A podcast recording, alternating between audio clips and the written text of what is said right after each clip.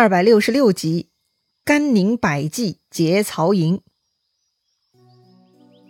上一回咱们说到，听说曹军杀过来了，灵统请命带上三千人出去如须口探哨，如果遇到曹军，就要迎头痛击，捡个便宜去。只不过呢，他出门前呐，甘宁跑出来跟灵统抬杠，搞得大家呀心情都不太好。哎呀，这种事情啊，确实是不容易处理，是个麻烦呀。恩怨嘛，暂且按下不说。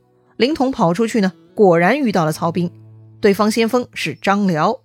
虽然逍遥津灵统输给了张辽，但灵统不服气呀。此刻遭遇张辽，灵统呢并不畏惧，直接就冲上去交手了。确实啊，这两个人呢武艺水平相当，一连打了五十几个回合不分胜负。看样子啊，速战捡便宜是不太可能了。孙权的幻想破灭。于是呢，就把灵统叫了回来。看到灵统无功而返，甘宁呢就向孙权请缨，说要晚上带一百人去曹营偷袭。如果折了一人一马都不算成功。对呀，前面甘宁跟灵统斗嘴，说自己只需要一百人，真是说到做到呀。孙权呢很欣赏甘宁的胆略，当即就调拨帐下一百精锐骑兵给到甘宁，组建临时的突击队。还赏赐了甘宁的突击队五十瓶酒、五十斤羊肉。甘宁很高兴啊，带着酒肉和人马回到自己营中。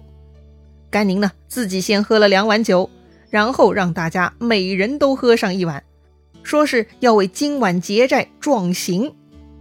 要说呀，这一百骑兵从被孙权点中，跟着甘宁开始，私下呢就在叫苦了。曹军四十万大军，咱就这一百号人。冲进曹营，那不是肉包子打狗，有去无回吗？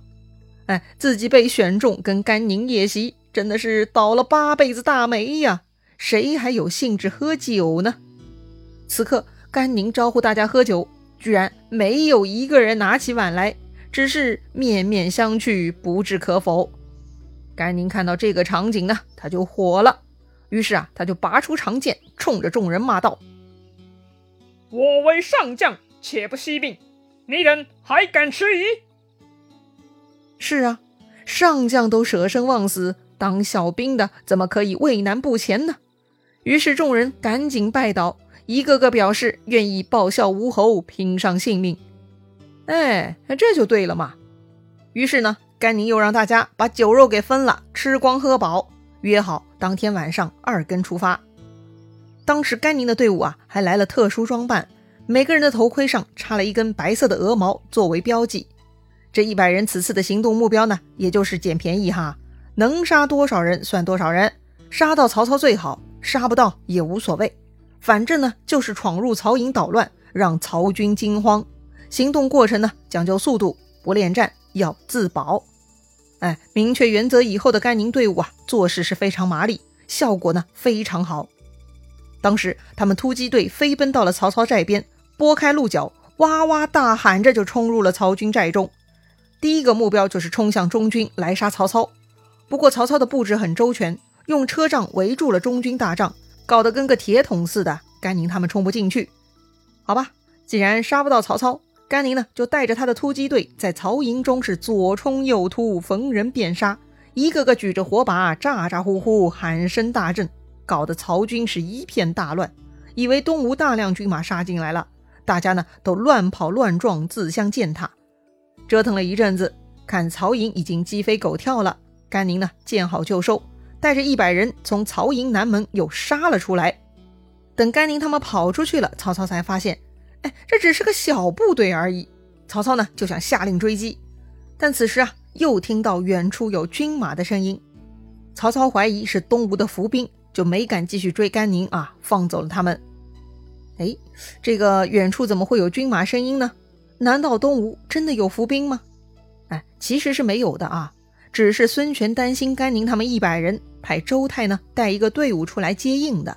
正好声音传出去了呢，吓唬住了曹操。于是甘宁突击队就平安回到了如须自家的营寨，一百个人，一人一马都没有少。甘宁嘛，很喜欢出风头哈。到了营门口呢，让这百人突击队队员呐击鼓吹笛，嘴里大喊万岁啊！那是欢声笑语，响声震天呐。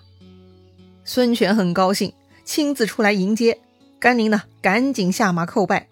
孙权呢，将甘宁扶起来，拉着他的手说道：“呀，将军此去，足以使老贼惊骇。”孙权呢，对甘宁是连连称赞。孙权还说。其实甘宁请命只带百人出击，孙权也是很舍不得、很担心的。只不过呢，也想趁这个机会见识一下甘宁的胆略。果然是不负所望啊！孙权呢，当下赏赐甘宁绢一千匹、刀一百口。甘宁拜寿，立马呢就把这些赏赐分给了那突击队的百人兄弟。甘宁嘛，土匪出身，那是讲义气的。这种情况呢，将赏赐全部分掉。兄弟们也都很高兴，也会更爱戴这位大哥呀。孙权赏赐了甘宁，又对众人说了：“孟德有张辽，孤有甘兴霸，足以相敌也。”意思就是啊，虽然曹操有张辽，但我孙权有张辽一样牛的甘宁啊，所以我也心中不慌啊。哎，这种话嘛，其他人自然是没有意见的，但是凌统受不了啊。他自己白天带了三千人，一点好处都没捞着。这晚上，甘宁一百人出尽了风头，哎，真的是气煞人也呀。所以呢，第二天当张辽带兵来挑战的时候，凌统就主动请战，要求第一个去迎战张辽。孙权嘛，自然是同意的。于是凌统出战，孙权带甘宁在阵边观战。当时张辽并没有先上场，他呢带着李典、乐进一起来的，看到凌统。张辽呢，让乐进先出战，于是乐进跟凌统就打到了一起。结果呢，这两个人也是武功相当，打了五十多个回合也不分胜负。这个时候，在旁观战的曹操开始耍阴招了，他居然让曹休偷偷放冷箭偷袭凌统。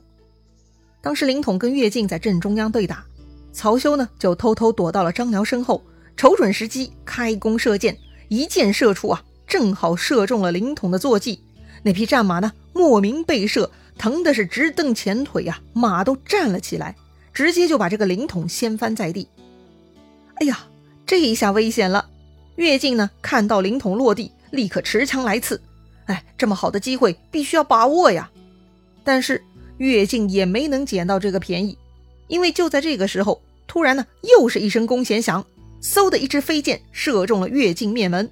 乐进手里还举着长枪呢，这就应声落马了。到了这个时候，双方呢都冲向阵中救回自家将领，各自鸣金霸战了。是啊，来日方长嘛，一个没了战马，一个被箭射中面门，这一仗没法打了，不如赶紧先散场。话说凌统回到营寨，赶紧向孙权拜谢。哎，要不是刚才射中乐进的箭很及时。灵统此刻已经是乐进的枪下之鬼了。孙权呢，点点头，告诉灵统：“刚才射箭救你的是甘兴霸呀！”啊，是他！灵统万万没想到，一直双方在怄气呢，这甘宁还肯救自己。顿时，灵统感激和惭愧交杂，向甘宁拜谢。哎呀，甘宁就是好剑法呀！当年他一箭射死了灵统老爸林操。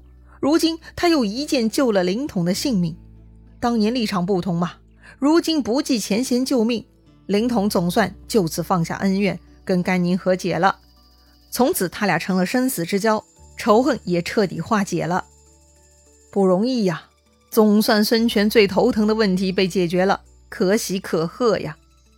再说乐进，倒也是命大哈，居然被射中面门却没死，也算是曹军救得及时了。乐进呢，这就回到大帐调养了。第二天，曹操分兵五路进攻濡须。曹操呢，亲自率领中路，左一路张辽，二路李典，右一路徐晃，二路庞德，每路呢各带一万人马，杀奔江边而来。江边巡防的东吴将领呢，是董袭和徐盛。东吴军看到曹军五路人马，就开始心中打鼓了，面露恐惧之色呀。大将徐盛就火了啊，说道。十军之路，中军之事，有什么好怕的？他这一喊话呢，大家都瞬间振奋了精神。可不是吗？所谓十军之路，中军之事，意思就是拿了主公的俸禄，就应该忠诚的为主公效劳啊。于是呢，这百来号人呢，就跟着徐盛坐小船渡到江边，杀入李典军中了。当时嘛，董袭还留在船上，他就下令为徐盛军啊擂鼓呐喊助威。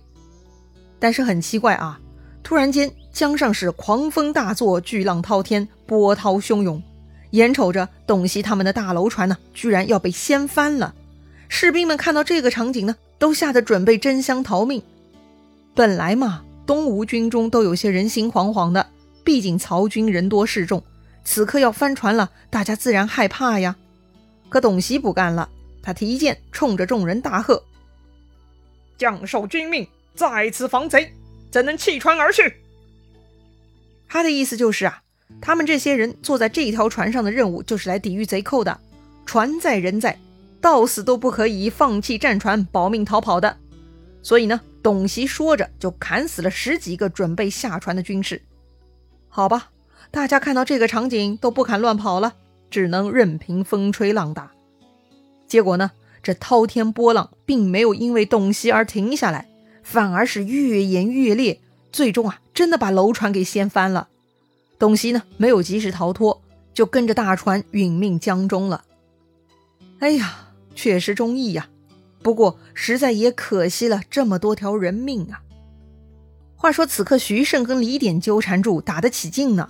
孙权呢，远远看到了，就亲自带上周泰，准备冲过来为徐盛助战。可是，还没跑到徐盛这边呢，孙权居然被张辽和徐晃两支军给截住包围了。哎呀，这曹操厉害了，他的五路军呢，就像章鱼腿呀，一条腿李典当诱饵。把东吴火力都吸引过来，其他的腿呢就可以自由活动来包抄了。话说孙权当时被张辽、徐晃的部队给围住了，情况十分危急。还没等到东吴其他人来救援呢，却被曹操看得真切。曹操这边呢，又派出许褚持刀杀入孙权军中，又直接把孙权的队伍啊砍成了两段。哎，愣是把周泰和孙权给分开了，彼此不能相救。这周泰呢，本来还有些糊涂哈，以为乱兵中孙权也跟着自己逃出来了。可是等他回到江边，才发现孙权没有跟自己在一起，而是被曹军给围住了呀！哎呀，这怎么行呢？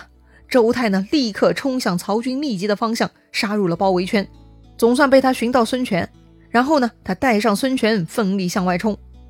哎呀，当年孙权还小的时候，就是周泰背着孙权逃出来的。当时周泰身中无数枪，差点就没命了。光是医治金疮就耗费好几个月的时间呢。这十几年过去了，孙权已经不再是少年，但就算孙权到了壮年，这周泰依旧是孙权的保护神呢。但是这回呢，不是当年土匪袭击，遭遇的是训练有素的曹军啊。周泰能护得孙权平安吗？这次的曹孙之战结果会如何呢？精彩故事啊！下一回咱们接着聊。